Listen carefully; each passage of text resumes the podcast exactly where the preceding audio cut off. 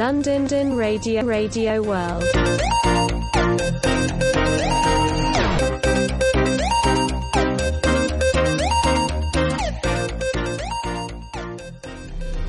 Hoy, que el mundo redefine el significado de la riqueza, Perú te recuerda que no hay mayor riqueza que la vida misma.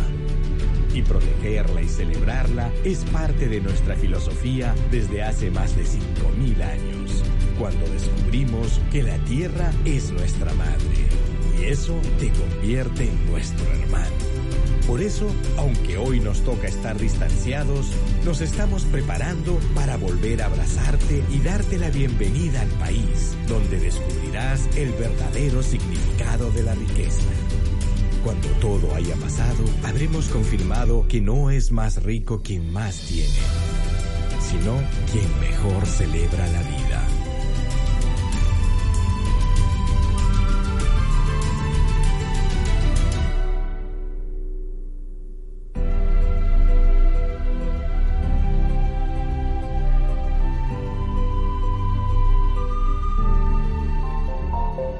The best live spotlight on mystery, London Radio World.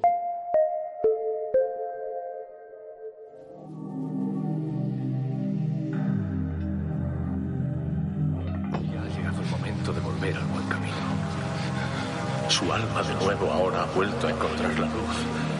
Y ahora volverá a sentir la experiencia de la realidad. Esa realidad donde todas las cosas son claras como un cielo sin nubes. Y cuando está limpio el intelecto es igual que un transparente vacío. Sin circunferencia ni centro. Ahora conózcase a sí mismo. Y permanezca en ese estado.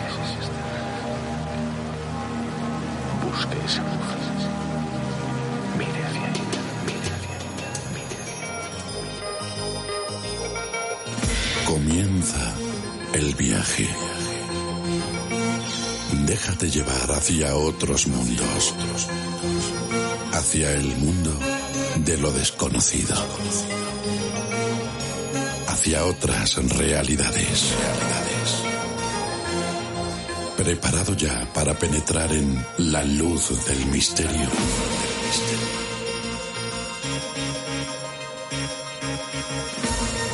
Una idea original dirigida y presentada por Julio Barroso.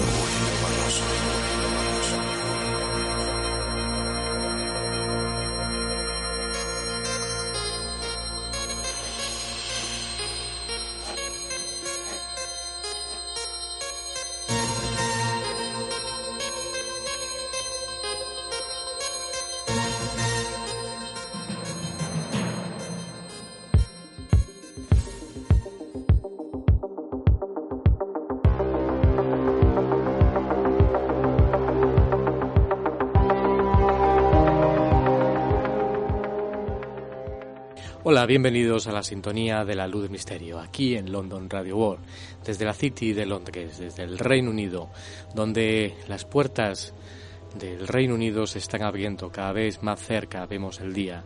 El día 22 de junio es cuando podremos realizar viajes internacionales en este lugar del planeta. Podremos salir desde aquí, desde Londres, para conocer todos esos misterios asombrosos que eh, están al otro lado de la puerta. Ahora, hoy, bienvenidos a esta cita mágica donde hablaremos, para comenzar, de las noticias que aparecieron hace unas semanas en el Daily Telegram. El M15 entra a redes sociales en una nueva era de apertura. Quedarse dentro de su propia burbuja, decían, es vanidad peligrosa, dice el jefe del servicio secreto. El jefe del M15 ha marcado el comienzo de una nueva era de apertura, trazando un plan para la agencia de inteligencia británica de cara a la próxima década, que incluye unirse a las redes sociales por primera vez. Escribiendo exclusivamente en el Telegraph, Ken McKellew, el director general más joven del M15, dijo que era hora de deshacerse de cualquier estereotipo de que debemos Martini y que sería una vanidad peligrosa para la organización tratar de trabajar dentro de su propia burbuja. cambio, McEliu prometió que el Servicio de Inteligencia Nacional de Gran Bretaña se convertiría en una organización más abierta y conectada. En el primer artículo de opinión escrito exclusivamente por un director general de M15, para un periódico nacional, Macalio dijo que el servicio secreto tenía la necesidad de comprometerse con el público, académicos y empresas del sector privado y agregó, por ello, esta mayor apertura es una parte crucial del enfoque del M15 en la década del 2021. decisión estratégica de promover al M15 más ampliamente incluye que la agencia haga su debut un poco tardío en las redes sociales a través de Instagram, la red social utilizada para compartir fotografías y vídeos de sus mil millones de usuarios. Instagram es utilizado por una audiencia mucho más joven que Facebook, su empresa matriz. Macaliu dijo que Instagram ofrece al M15 una oportunidad para encontrar nuevas formas de aprovechar la diversidad y la creatividad de la vida en Reino Unido. Al llegar directamente al público, dijo que creía que nuestro enfoque abierto marcará una diferencia en nuestra capacidad de mantener la seguridad del país. La cuenta de Instagram del M15 permitirá a los seguidores participar en sesiones de preguntas y respuestas en Internet con agentes de inteligencia en servicio, quienes brindarán información sobre cómo es dirigir a un grupo de detectives y ser un oficial de vigilancia. También promoverá oportunidades de trabajo, romperá mitos populares e incluirá material de archivo nunca antes visto del Museo M15, que se encuentra en su sótano. Macallion, designado para el cargo en 2020 a la edad de 45 años, admitió que la decisión de la agencia de espionaje de lanzar su cuenta en redes sociales puede ser de rutina para la mayoría de las organizaciones, pero más interesante cuando se está en el negocio de mantener misterios.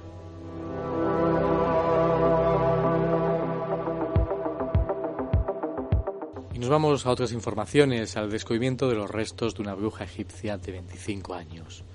En el año 2014 se descubrieron en el yacimiento egipcio de Dei en Madina, cerca del Valle de los Reyes de Egipto, unos restos humanos peculiares se trató de un torso femenino sin rastro de la cabeza ni de las extremidades, completamente tatuado. Ahora, cuatro años después, la Suprema del Consejo de Antigüedades de Egipto hizo públicos los resultados de los estudios del torso momificado, los cuales fueron de una mujer que posiblemente era considerada bruja. El cuerpo está cubierto con alrededor de 30 tatuajes antiguos. Los científicos creen que la momia del Beid el Medina vivió en algún momento entre 1300 y 1070 a.C. y que tenía 25 años cuando murió. El resultado de la investigación, que fue comunicada se trataba de una mujer a la que se le atribuían poderes mágicos, tal vez una sacerdotisa o una bruja. Los tatuajes de su cuerpo representan imágenes de animales, incluidas vacas y babuinos, pero también numerosas muestras de ojos, los llamados ojos de Horus. Por su parte, Mustafa el Waziri secretaria general del Consejo Supremo de Antigüedades, anunció que estos tatuajes muestran que la momia pertenece a una mujer que disfrutó de un importante estatus religioso a lo largo de su vida. Los ojos en el cuello, hombros y espalda posiblemente fueron símbolos para proyectar contra el mal. Las vacas están asociadas con la diosa Hathor, que era una deidad prominente en el antiguo Egipto. Su cuerpo fue encontrado hace cuatro años por investigadores del Instituto Francés de Arqueología Oriental, que tiene su sede en el Cairo. El doctor Austin descubrió los tatuajes en la momia mediante el uso de iluminación infrarroja y un sensor infrarrojo. Parte de la piel de la momia estaba tan oscurecida por la momificación que los tatuajes no eran visibles para el ojo humano.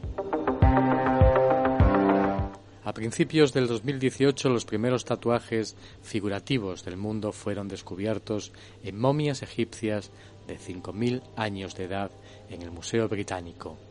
Los tatuajes son de un toro salvaje y una oveja barbari en la parte superior del brazo de una momia masculina.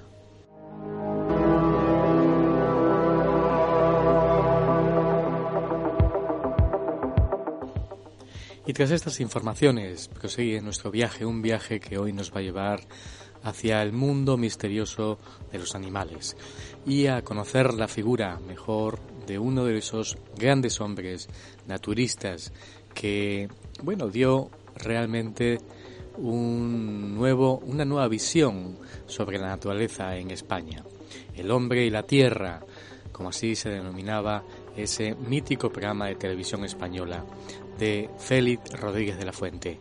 De todo ello vamos a conversar con un hombre también naturista, conocedor del mundo de los animales, de los perros, el encantador de perros español, él es Nacho Sierra, conocido sobre todo en España por multitud de programas de televisión, por haber trabajado en Crónicas Marcianas, por haber trabajado con Teresa Campos, por haber trabajado con innumerables presentadores de televisión en España.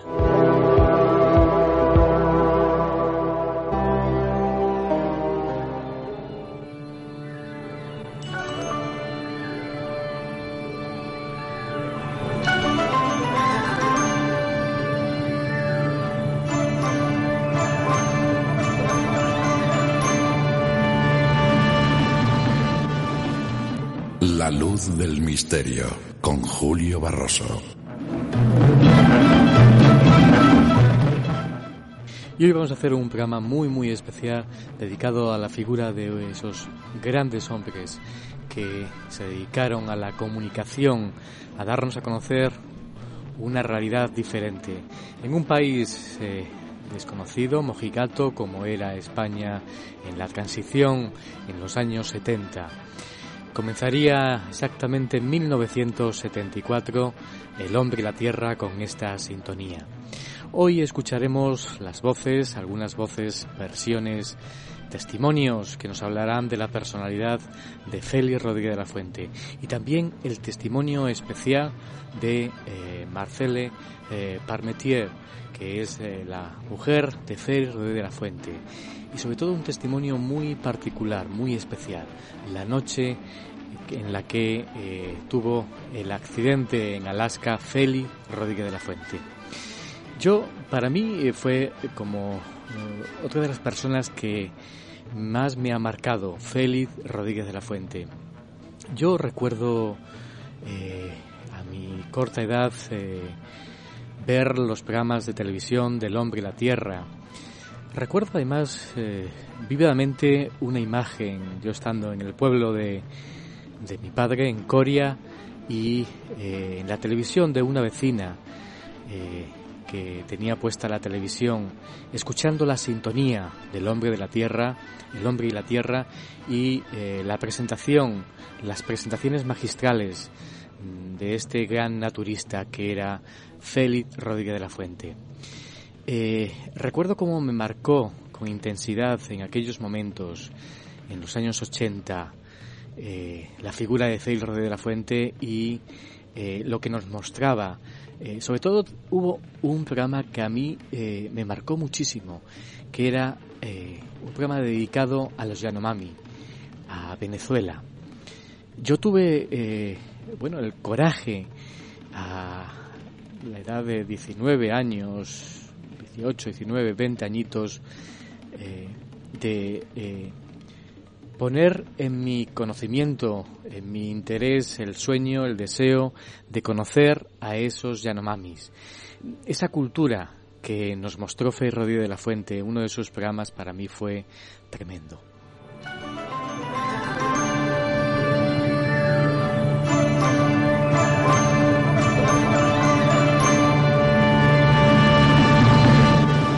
Y tan tremendo fue que yo, como digo, eh, lo contaré más profundamente cuando dediquemos eh, a hablar de esa cultura de los Yanomamis en alguna ocasión. Pero el coraje de eh, realizar un viaje, una expedición en el año 1996, gracias, como digo, a cómo me marcó Fail de la Fuente y un programa en particular dedicado a los Yanomamis, a la cultura Yanomami en el Alto Orinoco, en, la Amazonía, en Venezuela. Yo en el año 96 me marqué eh, el sueño de realizar ese viaje, de conocer esa cultura. ¿Y qué hice? Bueno, pues a esa edad yo ya trabajaba en los medios de comunicación, eh, proveniente de, como digo, no solo de un país que en esos momentos ya estaba adelantado, pero sí de, desde una ciudad desde una región que era Extremadura, incipiente dentro del mundo, bueno, de, la antropología, del misterio, de lo desconocido. Eh, Cáceres, una ciudad pequeña. Y yo con el interés, con la ilusión eh, y con la corta edad me dediqué a eh, crear un equipo de una expedición, gente mucho más mayor que yo, que pudiera viajar conmigo y que tuviera los conocimientos suficientes para conocer aquella cultura y traernos pues eh, lo que era aquello. Desde un antropólogo desde un conocedor de la artesanía un médico un grupo de personas que conmigo recorrió aquel lugar que viajó en primer lugar eh, yo tuve la oportunidad de hermanar culturalmente la ciudad de Trujillo y la ciudad de Trujillo de Venezuela. El estado de Trujillo, en este caso, y la capital, eh, Valencia. Lógicamente, hay que decir que en el año 1996 eh, Venezuela estaba en otras condiciones diferentes. Eh, no estaba Maduro, no estaba Chávez y había otro tipo de oportunidades para viajar a Venezuela. Conocer la ciudad de Caracas eh, era algo también eh, desconocido, algo inexorable realmente para eh, una persona que viajaba desde España, desde la ciudad de Cáceres hasta allí. Y luego adentrarse en una de las regiones como era el estado de Trujillo y el manar la ciudad de, Trujillo de, España con la ciudad de Trujillo de Venezuela culturalmente. Y luego esa segunda parte, viajar al Alto Orinoco, conocer eh, una cultura completamente distinta a, a unos eh, seres humanos que quedaban eh, alejados del mundanal ruido de todo lo que tenía que ver con la civilización y conocer en profundidad a unos jóvenes yanomamis y, y a unos caciques de aquella tribu, al chamán, al brujo, porque había dos figuras diferentes en, en la religión eh, de los Yanomamis. Uno era el brujo, que era el que se dedicaba a comunicar con los ancestros ya fallecidos, y otro era el chamán que se dedicaba, que era el que cuidaba de la salud con la ayuda de los espíritus. Yo tuve la oportunidad, la gran oportunidad, porque eh, a, esa edad, en 1996, yo tenía un gran interés también por participar en una experiencia de Yopo. Yo ya contaré más adelante, en alguna otra ocasión, en profundidad, cómo fue aquella experiencia de Yopo, cómo el, chamán de la tribu, pues eh, me hizo tomar una toma de Yopo insuflada por la nariz a través de un tubo, de un tubo de madera eh, y eh, cómo bueno pues eh, se trabajó primeramente el yopo para hacerlo una sustancia líquida y luego vivir aquella experiencia del yopo que vivimos todos. A mí me marcó lógicamente yo eh, tenía una gran ilusión y un gran interés en vivir ese tipo de experiencias eh, que hoy, bueno, pues eh, realmente nos recuerdan a Carlos Castaneda y a tantos intérpretes y a tantos maestros que nos han guiado hacia ese mundo espiritual y esas experiencias, bueno, pues de ensoñación, de conocer todo ese mundo antropológico, de ese mundo de las drogas eh, que trabajan las tribus realmente y eh, viajan a otros mundos, a otras realidades. Yo ya contaré la experiencia, pero bueno, la, eh, la, experiencia que vivió, por ejemplo, el cámara que nos acompañaba fue todavía mucho más sorprendente porque luego cuando nos transmitió aquello, él pudo ver lógicamente esos animales algunos de ellos míticos y desconocidos para nuestro entendimiento, y cómo realizó un viaje eh, a su mundo espiritual. Bueno, e, es largo y tendido, y habrá tiempo en alguna ocasión de hablar de esta experiencia personal de Yopo que yo buscaba en este viaje especial hacia el Alto Orinoco con Yanomamis.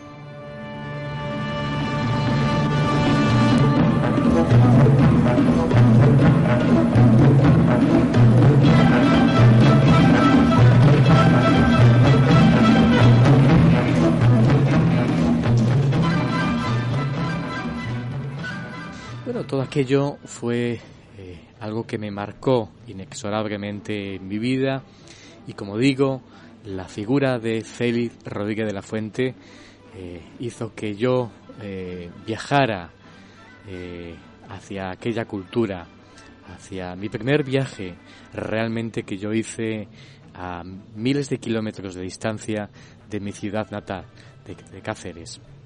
Y como digo, yo trabajaba ya en los medios de comunicación, en la cadena SER de Extremadura, y yo pude contar esta experiencia en la luz del misterio, en la luz del misterio incipiente, en la luz del misterio de los primeros programas de aquellos años, eh, en aquellos momentos, aquella experiencia que yo transmitía desde, la, eh, desde aquellos lugares, desde aquellos paraísos en el Alto Orinoco.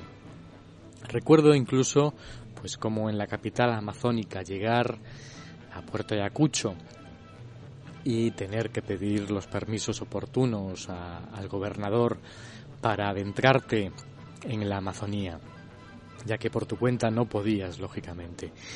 Y bueno, te daba un, sabor, un salvoconducto, un documento eh, que era el permiso para poder acceder eh, a través de, del puerto de Puerto de Acucho a la Amazonía, ascender el Alto Orinoco.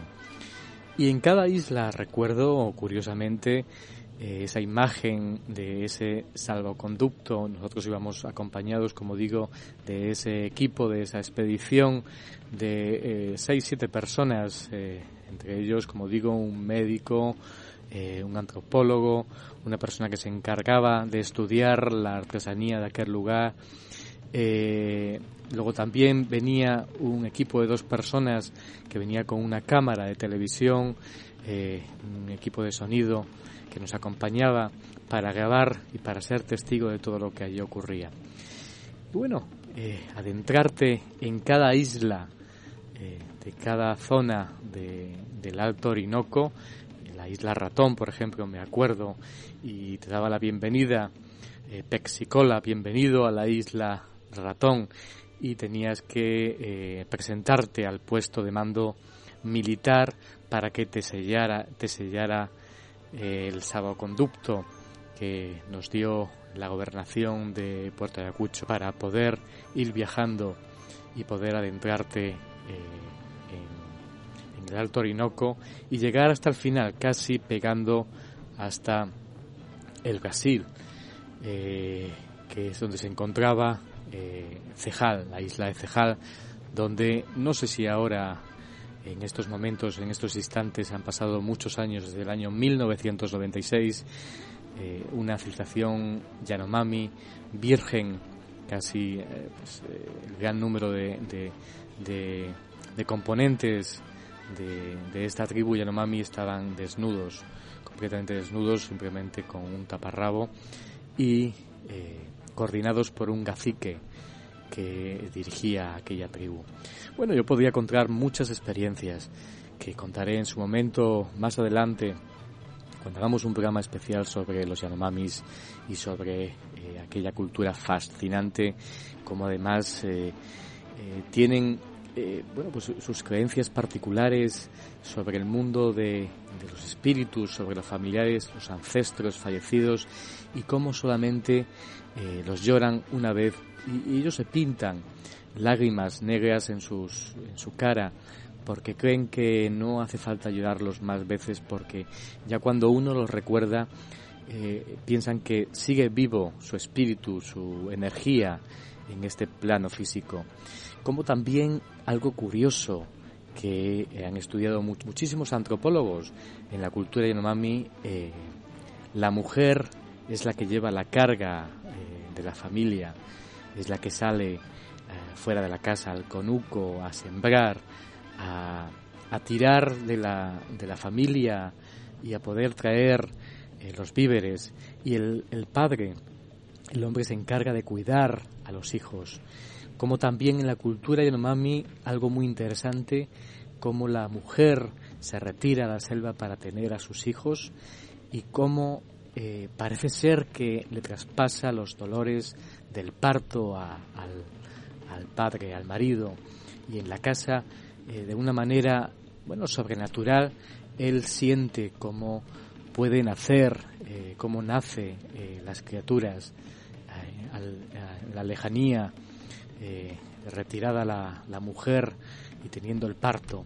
Alguna cuestión, un fenómeno antropológico curioso donde los haya, que alguna ocasión podremos hablar. Hoy vamos a, a centrar yo quería contar esta anécdota de cómo me marcó realmente Félix Rodríguez de la Fuente eh, en aquel tiempo y cómo, bueno, pues nos dejó huérfanos en un momento determinado, cómo realmente, eh, bueno, pues en Alaska se vivió eh, desde España ese tremendo accidente en una avioneta y cómo falleció él junto a todo su equipo. Hoy vamos a hacer un programa especial conmemorando la figura de Félix Rodríguez de la Fuente con la voz de Nacho Sierra y con otras voces que nos hablarán de su personalidad, de lo que sentía y además de la misma voz de Félix Rodríguez de la Fuente que rescataremos también para escucharle y para eh, traer ese recuerdo hacia eh, la luz del misterio a través de estas ondas de radio aquí en London Radio World.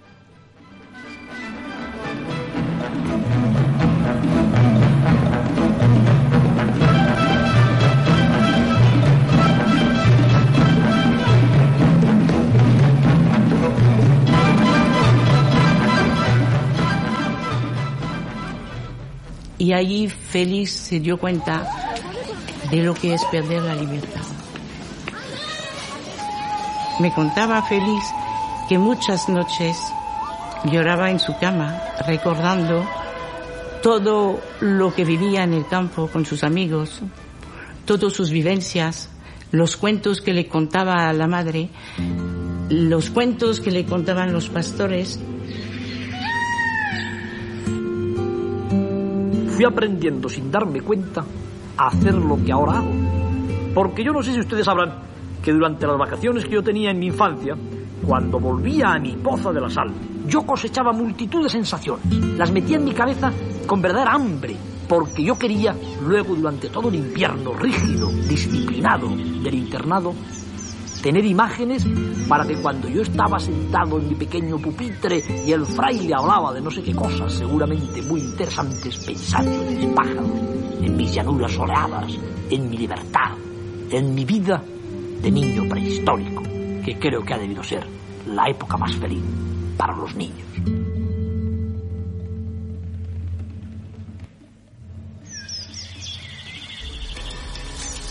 En 1946, Félix se traslada a Valladolid, donde ingresa en la universidad para estudiar la carrera de medicina, siguiendo el consejo paterno.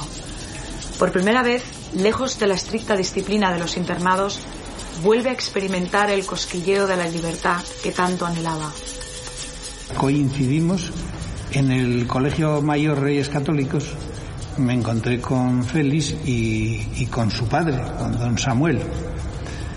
Entonces allí, pues esa charla que se tiene hasta que llega el momento de que te tomen nota, pues me enteré que Félix eh, era el segundo año ya que estudiaba, porque en el anterior había estado haciendo el golfo y solo había probado las tres Marías.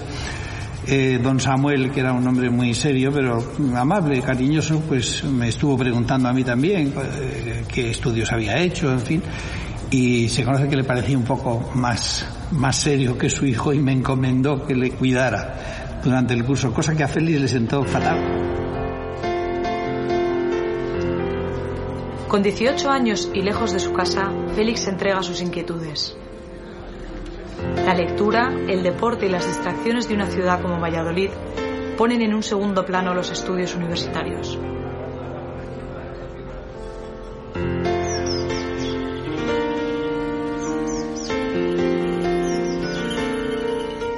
Cuando estaba finalizando el bachiller y más tarde metido, diríamos, que en el arduo laboreo de la carrera de medicina, llegaré yo algún día a domesticar a los pájaros de presa, llegarán a ser mis amigos, llegará una zora a estar sobre mi puño y cazar para mí.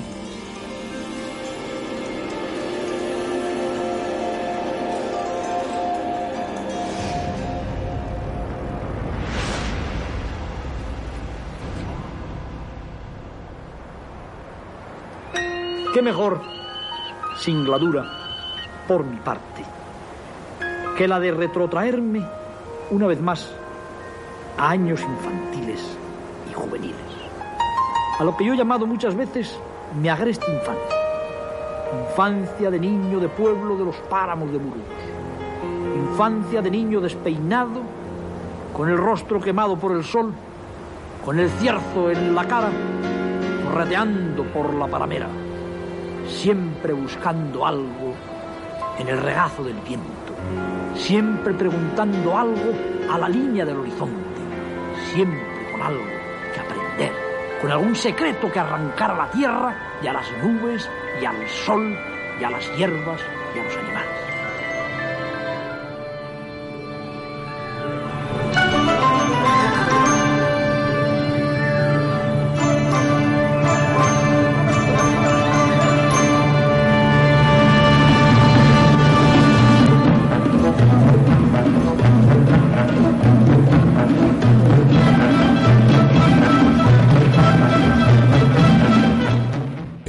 Misterio continúa.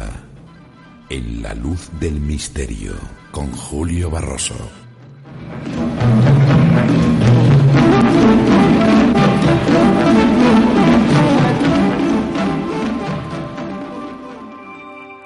Y vamos a comenzar un viaje sorprendente con un gran amigo que le damos la bienvenida en la madrugada. Está con nosotros aquí en los estudios de radio. Buenas noches, buenas madrugadas, Nacho. Buenas noches, Julio. ¿Qué tal? Pues bien. ¿Quién te diría a ti que vas a estar conmigo? Fíjate. Fíjate, hemos ¿Qué- estado en otras experiencias de radio, pero no así. En efecto, en efecto. ¿Quién iba a estar yo en un programa de este tipo?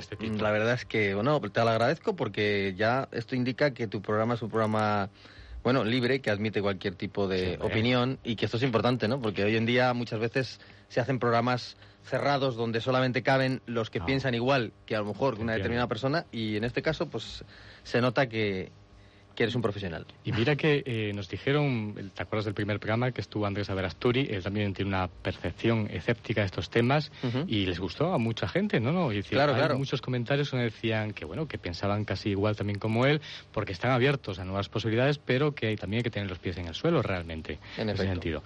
Eh, es difícil presentar a Nacho Sierra, a pesar de que lo conocen todos los que nos seguís, pero has hecho tantas cosas, bueno, ahora estás en, sin más lejos, en la televisión de Aragón, en Aru City, en, Canal 8, Televisión en Cataluña, en Atrévete, en Cadena Dial también estás, has escrito un montón de libros, Tengo un perro y ahora qué, Técnicas de modificación, Gatos como son, Perros como son, Sin pelos en la lengua y eh, La cara eh, oculta el mundo animal, que es el, el, premio que les damos a la gente que responda, que ya además tenemos ahí preguntas que te hacen muchos internautas y muchos amigos de la Luz Misterio.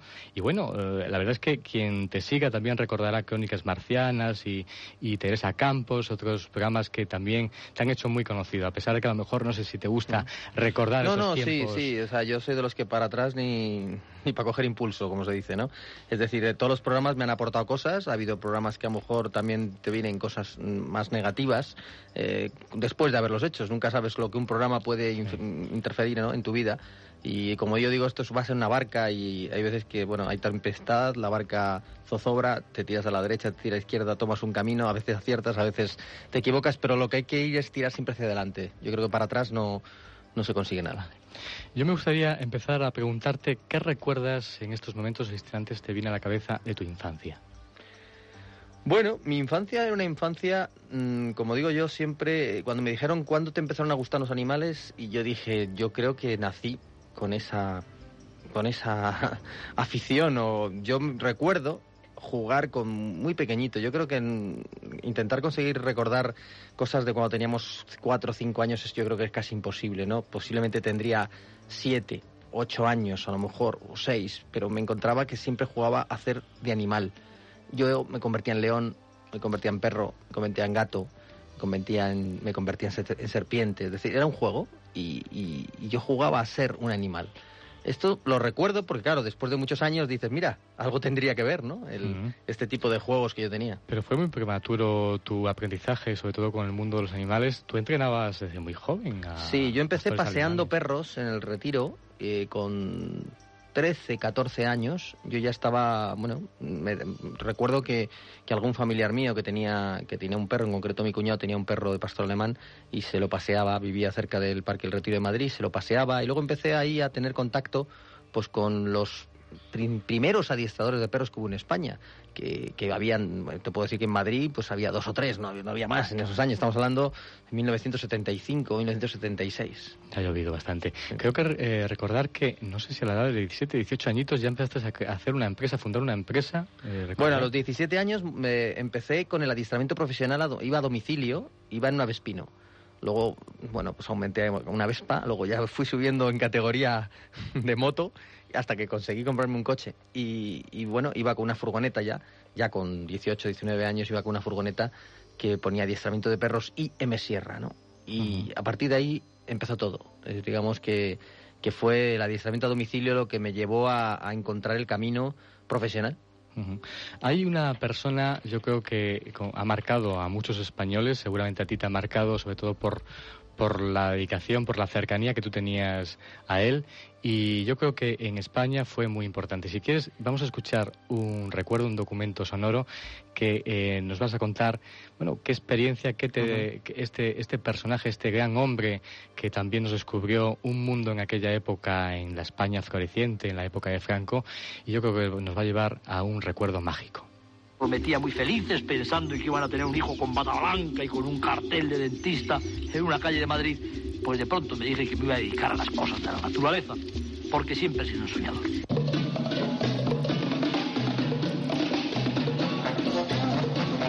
El 4 de marzo de 1980, Félix presenta ante el rey y el gobierno en pleno la primera estrategia mundial para la conservación de los recursos vivos y un desarrollo sostenido. A los seis días viaja a Alaska, donde se reúne con su equipo para rodar el Iditarod, la carrera de trineos tirados por perros más importante del mundo. El 14 de marzo, día de su 52 cumpleaños, Félix, Teodoro Roa y Alberto Mariano toman una avioneta pilotada por Warren Dodson para trasladarse a Nome.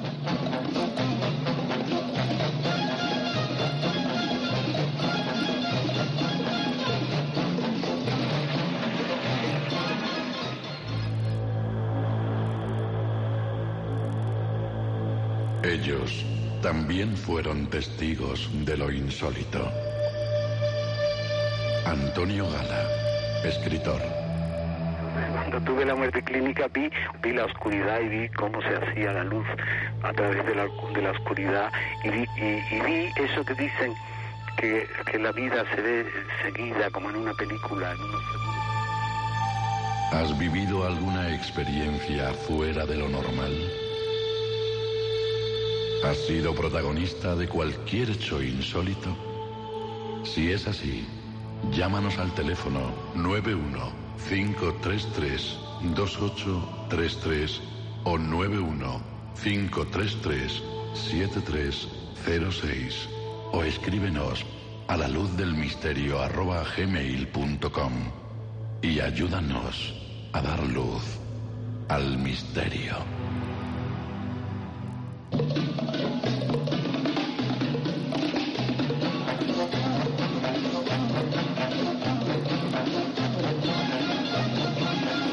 Imagino con esta magnífica sintonía del ente público de Radio Televisión Española que empezaba este gran programa. Eh, a mí me gusta decirlo, tú eh, conviviste, compartiste tiempo de rodaje con este hombre, siendo muy joven, Sí. con Ferro de la Fuente. Hay algunos por ahí que se cuelgan el estandarte, nunca lo llegaron a conocer, y tú sí puedes decir... Sí, yo bueno, yo lo vi como un niño. Tenía 12 años, más o menos 13, cuando, bueno, eh, me- nos sentamos, me acuerdo que, que iba con un amigo que en, en la localidad de Sigüenza. Y entonces en, en un camino que iba hacia Pelegrina, un pueblecito que está cercano, una aldea, eh, bueno, pues nos sentamos allí esperando a que llegasen eh, los coches que, bueno, que iban al rodaje de, del hombre y la tierra, ¿no?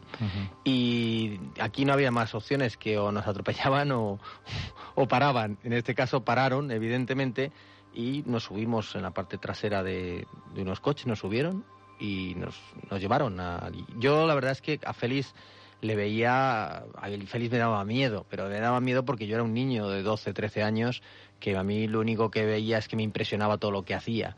Eh, yo compartí bueno, pues muchas eh, charlas, muchas sesiones de anillamiento de aves, de recogida de basura en el monte.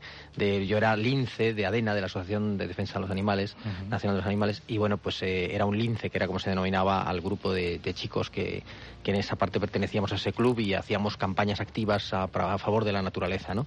Entonces, bueno, pues mi relación con, con Félix no te puedo decir que fue una relación de amistad para nada, evidentemente era un hombre mayor, yo era un niño y él me miraba como un niño y yo le miraba como un dios, era una cosa, sabes, para mí espectacular ver que, que, estaba viendo lo que él hacía. Ahora te voy a hacer la pregunta que hemos hecho a los oyentes. Eh, sé, me imagino lo que vas a responder, pero bueno, yo creo que es un punto importante que debemos escuchar también una versión. Tú que eres psicólogo, que eres, yo estoy convencido, y puedo decir que eres el encantador de perros español. Bueno, yo como digo, más que encantarlos los entreno. A mí que lo de la palabra encantamiento no Ah, me gusta mucho, pero bueno. ya, ya. Eh, es, eh, ¿Crees tú que los animales eh, pueden llegar a tener facultades, pueden, por ejemplo, que sentir la muerte, como el caso en, en Andalucía de este perro, creo que es en una zona de Jaén, no recuerdo. ¿Se ¿Te refieres a Moro, un A Moro, perro hace muchos Ah, en, Moro, sí, sí, en. Córdoba creo que En era. Córdoba, exactamente. Pero vamos, era un pueblo, sí. Eh, y que- Fernán Núñez, Fernán Núñez, exactamente. que presiente y se va, eh, sobre todo las muertes, y acompaña Sí. también el cortejo de la muerte, el cortejo, el cortejo del entierro. Bueno, vamos a ver, yo te voy a responder desde la fría visión de la ciencia. Es decir, eh, está demostrado que los animales no pueden detectar los la muerte. De hecho, se ha hecho estudios con unos animales muy avanzados, como son los chimpancés, muy cercanos a nosotros, y los hizo un famoso psicofisiólogo llamado Marvin Zuckerman, y este hombre hizo un estudio y descubrió que, que los chimpancés no, no eran capaces de descubrir eh, un cadáver de un vivo, ¿no? de un vivo dormido no había alteraciones. También hay mucha gente que ha apuntado, ganaderos que apuntaban a que muchos animales a la hora de entrar en el matadero se ponen nerviosos. Evidentemente se ponen nerviosos porque la situación es una situación nueva, una situación de, eh, de digamos, de contagio de comportamientos donde los animales están nerviosos y hacen que se pongan todavía más nerviosos. Pero no hay ninguna variable que determine que son capaces de detectar la muerte. Primero porque la muerte es un concepto abstracto. La muerte ¿Qué es la muerte? Es un concepto que hay que explicarlo. La muerte no llega hasta que, hasta que no llega. Es decir, cuando nosotros estamos vivos, el ser humano es el único animal que sabe que va a morir. Eh, los demás animales viven el presente, condicionado por el pasado, pero no hay un futuro. Ellos no esperan nada del mañana. Su, su vida es un eterno presente. Siempre condicionado evidentemente por ese pasado, pero un eterno presente. Entonces la, la, muerte no tiene un sentido para los animales, es un concepto. Los animales tienen una inteligencia, y hablamos ya de, ya no te digo de, chimpancés que pueden tener una inteligencia preabstracta, sino hablamos ya de, por ejemplo, perros, gatos, otro tipo de animales que tienen una inteligencia asociativa. Entonces, dentro de la inteligencia asociativa no cabe la capacidad de generar conceptos abstractos, por lo cual la muerte, igual que tampoco pueden eh, vivir pues eh, sentimientos como la envidia, la ira, el rencor, el amor, es decir, son sensibles a los sentimientos humanos, eso sí, pero no son capaces de generar lo que es un concepto tan abstracto como es un sentimiento tan profundo.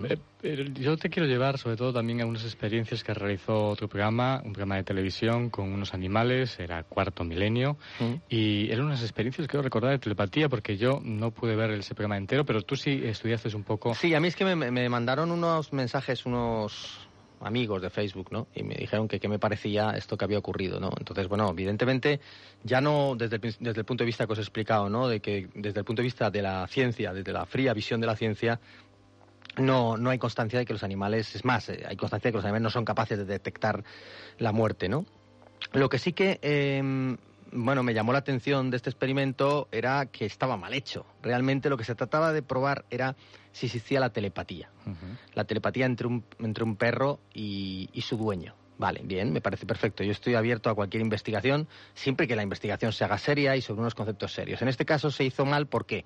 Bueno, pues porque el experimento consistía en lo siguiente. Se puso a un perro con, su, con una persona extraña en un cuarto y al dueño en otro cuarto donde el perro no le podía ver ¿eh? Simplemente en otro cuarto había el dueño sentado en una silla y un, digamos que actor o figurante en este caso, eh, intentaba con un cuchillo hacer una amenaza, una agresión hacia, eh, hacia, el, hacia el propio dueño. Entonces se, se, utilizaron dos o tres perros y, bueno, los perros no mostraron ningún tipo de alteración. Solo uno gimió en un momento dado que fue lo que llevó a, bueno, pues a, que dijeran que quizás había detectado tal. vamos a ver, suponiendo que esto, eh, que el animal hubiera gemido, nunca hubiera sido por esta razón. Es decir, eh, primero, la sensación de amenaza con un cuchillo es un concepto humano también. Es decir, el cuchillo es un instrumento que sabemos los humanos que sirve para hacer daño, también sirve para cortar una zanahoria, pero en este caso sirve para hacer daño, o tendría que haber servido para hacer daño, eh, y el perro no puede percibir que una acción de un ser humano levantando un cuchillo pueda generar ningún tipo de alteración telepática en un animal que no está viendo esa situación. Eh, por, por, otro lado, eh, es decir, intentar hacer esto cuando muchas veces hacemos lo mismo viendo el perro a su dueño, es decir, tú tienes un perro y te viene alguien a agredir, y muchos perros, te puedo decir que más de los que la gente piensa, saldrían corriendo o incluso no defenderían a sus dueños. No, no, no defenderían a sus dueños. Es decir, la defensa del dueño está condicionada por muchas cosas.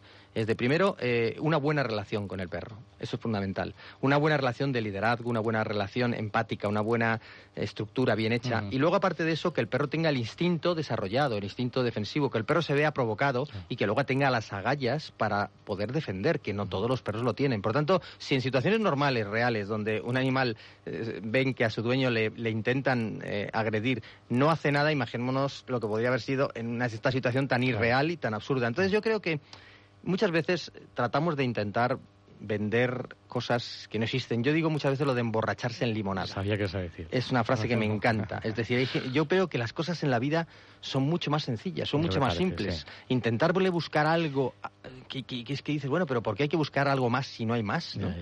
Bueno, eh, eh, ahí está la historia y me imagino que permitirás que hay mucha gente que ha escrito cosas sobre lo que tú estás comentando. Lo vamos a comentar. Hay gente desde el principio que está hablándonos y Por ejemplo, Pilar Jiménez Castillo dice que cree que sí tienen telepatía los animales.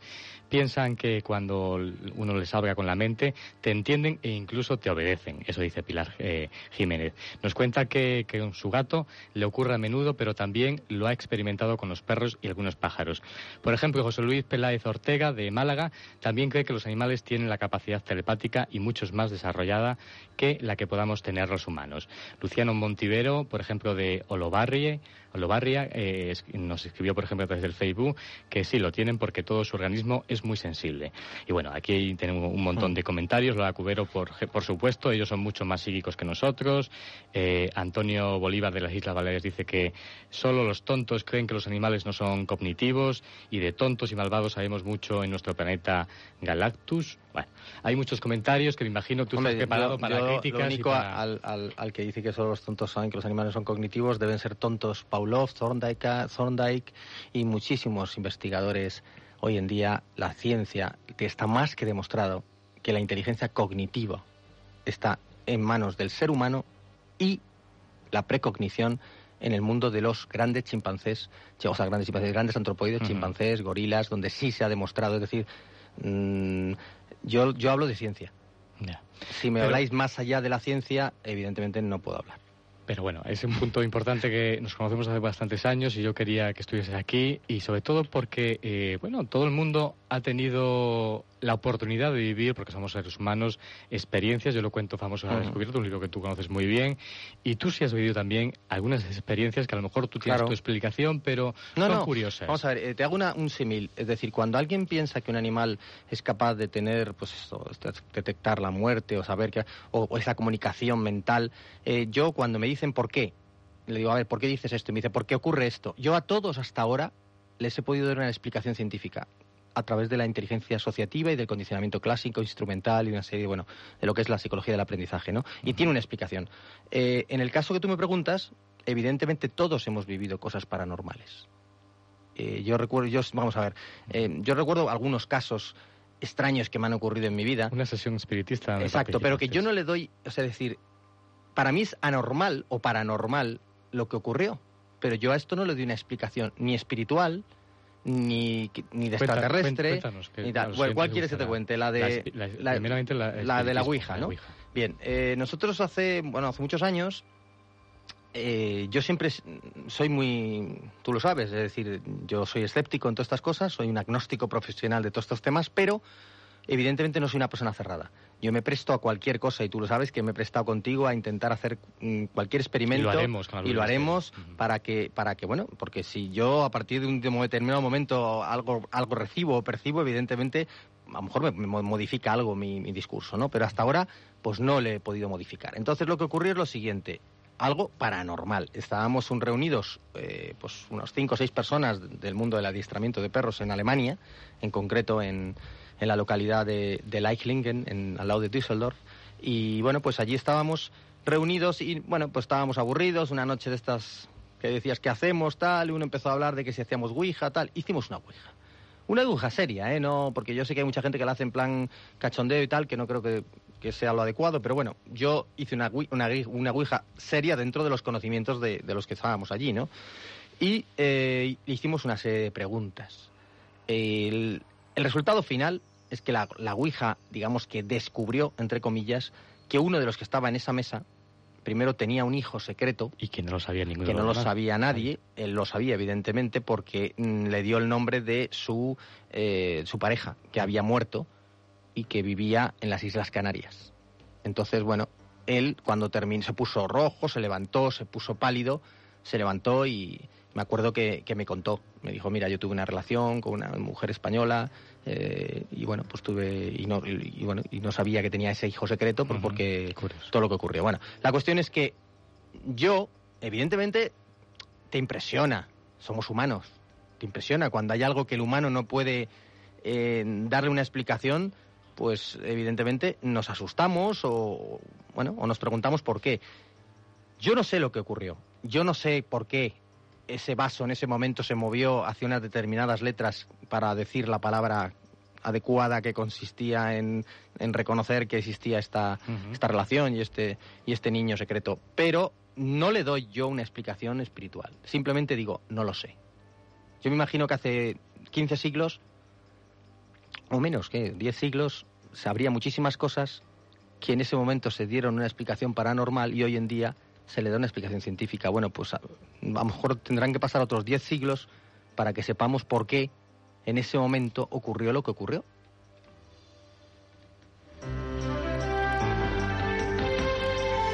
Y como el tiempo en la radio corre, eh, yo sé que vamos a estar compartiendo más luz, de, más luz del misterio en otras ocasiones. Eh, me gustaría terminar preguntándote varias preguntas tipo test, que es, en primer lugar, es ¿qué lugar nos recomendarías, eh, sin antes de marcharnos a este mundo físico, deberíamos hacer, deberíamos conocerlo, deberíamos verlo? ¿Qué lugar del planeta?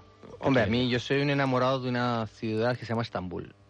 Lo sé. Estambul he ido ya cuatro veces, volveré y para mí es una ciudad diferente. No te podía explicar qué es lo que tiene, porque hay que, vivir, hay que vivirla. Estambul es una ciudad para irte, yo recomiendo irte con, con pareja y, y, vivirla, vivir, vivir esos paseos por el Bósforo, por, por lo que es la ciudad. ¿Y el libro que nos recomendarías también para bueno, dejarnos llevar? Eh, ese libro que mágico que Pues mira, yo en este caso como he hablado de esto, de la ciencia, y yo sé que, bueno, pues en este programa pues toca un poco el tema un poco paranormal, quizás a lo mejor para los que pueden creer en algo en mí o, en lo que estoy diciendo, que se lean un libro que se llama El cerebro del rey. El rey somos, se supone que somos nosotros, el rey, el, el, rey de, la evolución, ¿no? El, ser el animal más desarrollado, evolucionado, donde explica muy bien pues todas las cosas que nos ocurren en el cerebro, nuestra bioquímica a veces somos un neurotransmisor con patas, como digo yo, que nos lleva a, pensar de determinada cosa, a creer determinada cosa o a hacer de determinada, determinada cosa. Entonces explica muy bien este libro cómo funciona el cerebro y además lo explica desde un punto de vista no excesivamente técnico, lo cual cualquier persona que no haya estudiado psicología o medicina lo puede también entender. Vamos, nota. ¿Y una música para el alma? Bueno, pues una música para el alma, aunque ya sabes que yo lo de lo del alma no lo llevo muy bien, porque soy, como te digo, ya, soy agnóstico profesional. Entonces, una música para relajarte, una música para, para pensar, una música para estar relajado, podría ser el concierto de Albinoni. ¿Podría ser esto? El adagio. No, este no es el adagio. Pero ha sido, ha sido una cosa además de Javier pero, Camacho que la, Pero será, de será de Albinoni. Es, es el, adagio, el adagio de Albinoni. Pero bueno, Albinoni o cualquier músico barroco o de estas épocas genera genera sí, relajación. Te agradezco enormemente. Aquí te pongo la invitación que lo hemos hablado muchas veces. Haremos experiencias. Yo estoy dispuesto a y además te lo he dicho muchas veces a irnos a una casa de estas supuestas encantadas yo me voy con mi perro, con Danco, ¿eh? con, con, Ancor, y nos, vamos a pasar la noche allí y yo, en función de, de, lo que mi perro perciba, evidentemente te diré lo que pienso. No, no, pero que yo creo que es un punto, un avance por tu parte. No, no, yo, estoy totalmente abierto a aprender. muchas cosas que hoy llamamos paranormal, a lo mejor dentro de unos años tienen una explicación, lógicamente.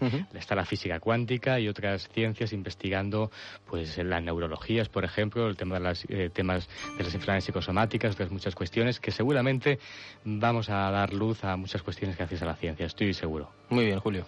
Pues muchas gracias, Nacho. Gracias. Ha sido un placer y un honor tenerte en la Luz Misterio. Que tú, además, esta etapa la has visto crecer completamente. Me has visto crecer. No, y además os, deseo que tengáis mucho éxito porque creo que es un programa que, que aporta bastante y sobre todo eso, que no sois cerrados, no sois personas abiertas, que admitís cualquier tipo de... Ya nos conocemos, ya me conoces, ya hemos trabajado juntos en otros...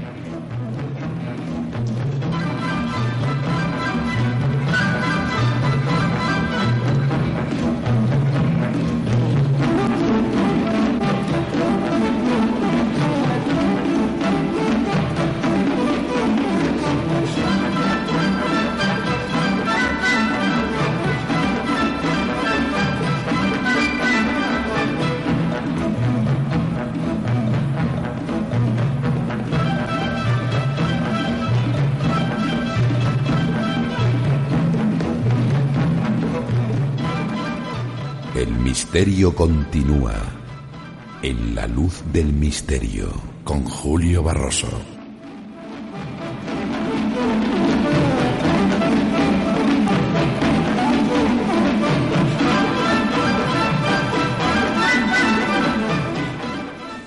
Y después de escuchar aquí en London Radio World la voz de Nacho Sierra, de conocer también la figura de él, la trayectoria hacia el mundo, el cariño, el amor, hacia los animales, hacia los perros, la experiencia de domesticar y la psicología propia de los caninos, nos vamos a proseguir el camino de homenaje hacia Félix Rodríguez de la Fuente.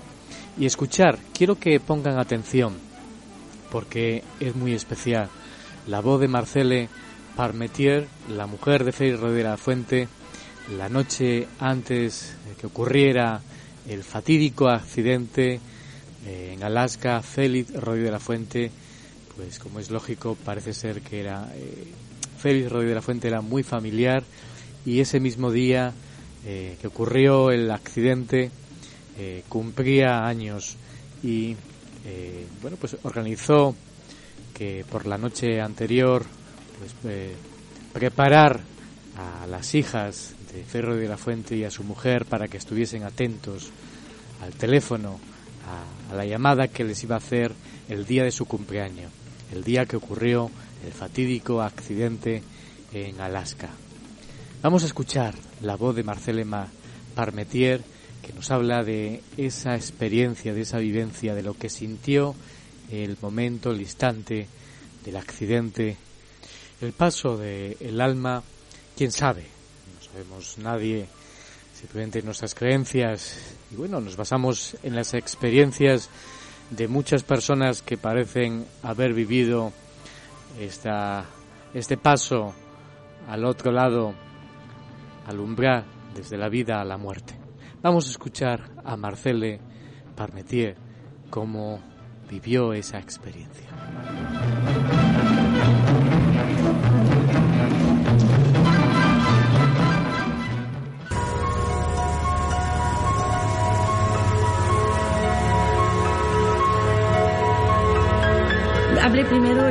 Con Félix por la noche. Y me dijo, como mañana es mi cumpleaños, y como he dicho anteriormente que Félix tenía un exacerbado sentido de la familia, me dijo, mañana te llamo a las 8, como las comunicaciones son muy complicadas, desde aquí llama a las niñas a tiempo y me esperáis las cuatro sentadas en la cama que os voy a llamar para que me felicitéis el cumpleaños. Y así estábamos cuando de pronto a las 8 y 5 así, llama el teléfono, lo cojo rauda y rápidamente y alguien al otro lado del hilo me dice, pues ha caído una avioneta y se han muerto todos. Digo, ¿cómo así? Dice, pues sí, tal.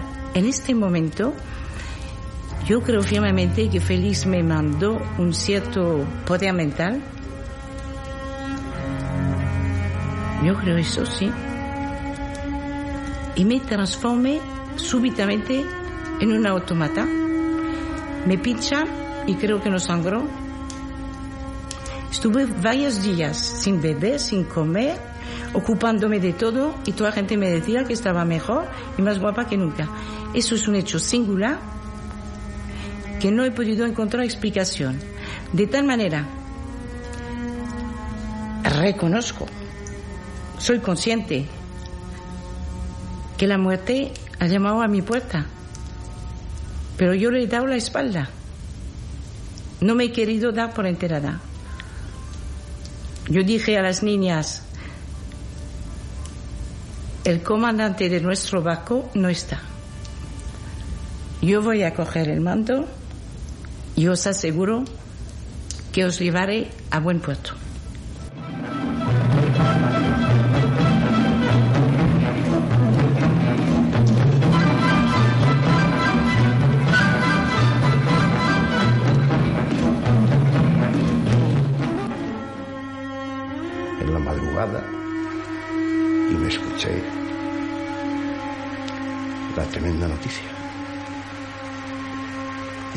Paralizó el corazón del todo, pero casi. En uno de los programas que, hice, le recordaba aquellos versos de, de Miguel Hernández que decía, tan grande es mi dolor, tanto lo siento, que por doler me duele hasta el aliento. No hay extensión más grande que mi herida. Lloro mi desventura y sus conjuntos y siento más tu muerte que mi vida. Así pensaba en ese momento. Pero hoy se le puede decir también a Félix el final de ese verso, que decía, a las aladas sombras de las flores del almendro de nata te requiero que me tienes que contar muchas más cosas, compañero del alma, compañero.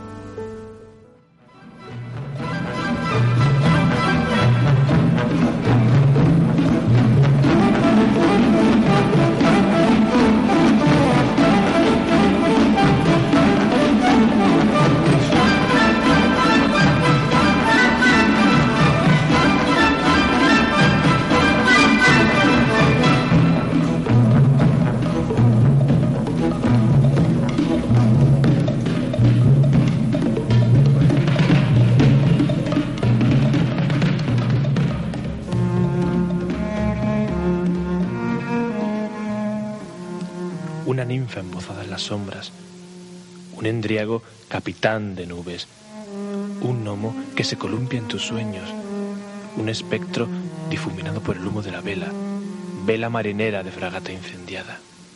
Y es que, por fortuna, el mundo no es tan solo lo que cada alborada hayamos constreñido por el marco de nuestra ventana. Detrás de las formas cotidianas se enmascaran leyendas y personajes extirpados de ellas. Fue necesario que Julio Barroso encendiese con su soplo vital una luz enamorada del misterio, y esta minúscula llama supo prendernos los vestidos. Ahora, desnudos ya del traje rutinario, dame la mano, ninfa, entriago, gnomo, espectro.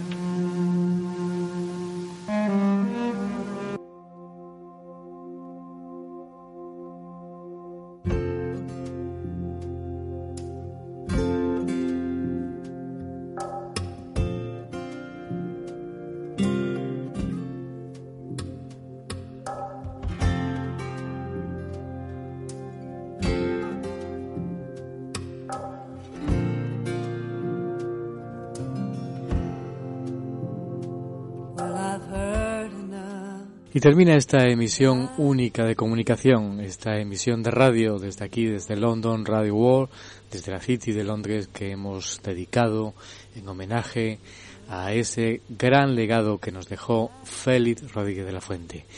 Lo, lo hemos hecho recordando momentos únicos aquí en la radio de su vida, de su trayectoria, pensamientos, las palabras de muchos de ellos, entre algunos de nuestros amigos de la luz del misterio, como Nacho Sierra, y como no podía ser de otra manera, nos tiene que emocionar todo lo que nos dejó y nos quiso transmitir esa libertad por la vida, por la naturaleza, por viajar, por conocer otras cosas, otras culturas. Aquí es nuestro interés, en la luz del misterio. Y deciros que estamos preparando nuevos programas apasionantes invitados sorprendentes y además ese programa pendiente que tenemos y que estamos preparando en tierras peruanas.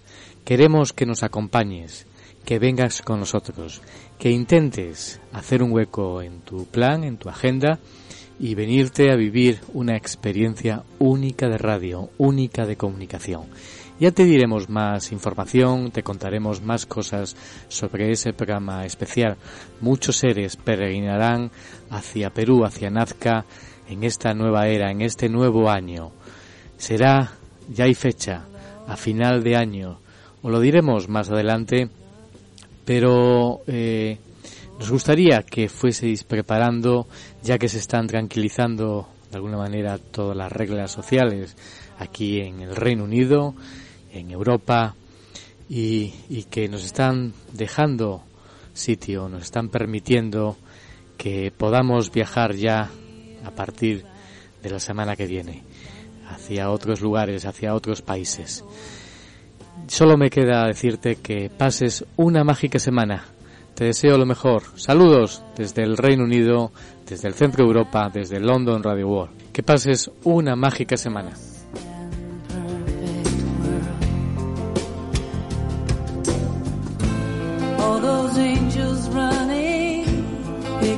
Up the pieces, putting back together hearts broke long ago. No good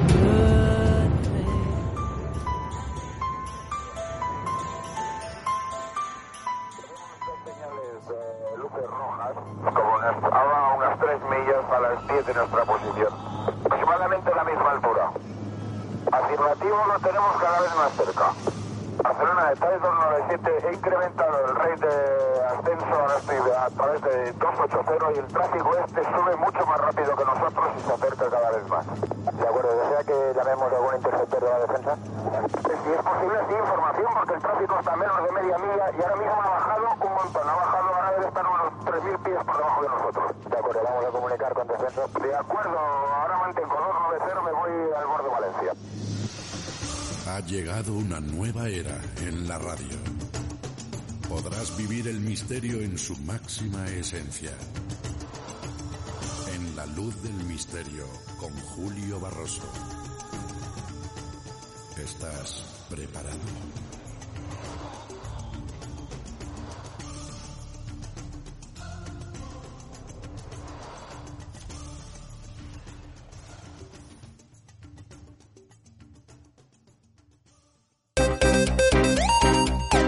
London Radio Radio World.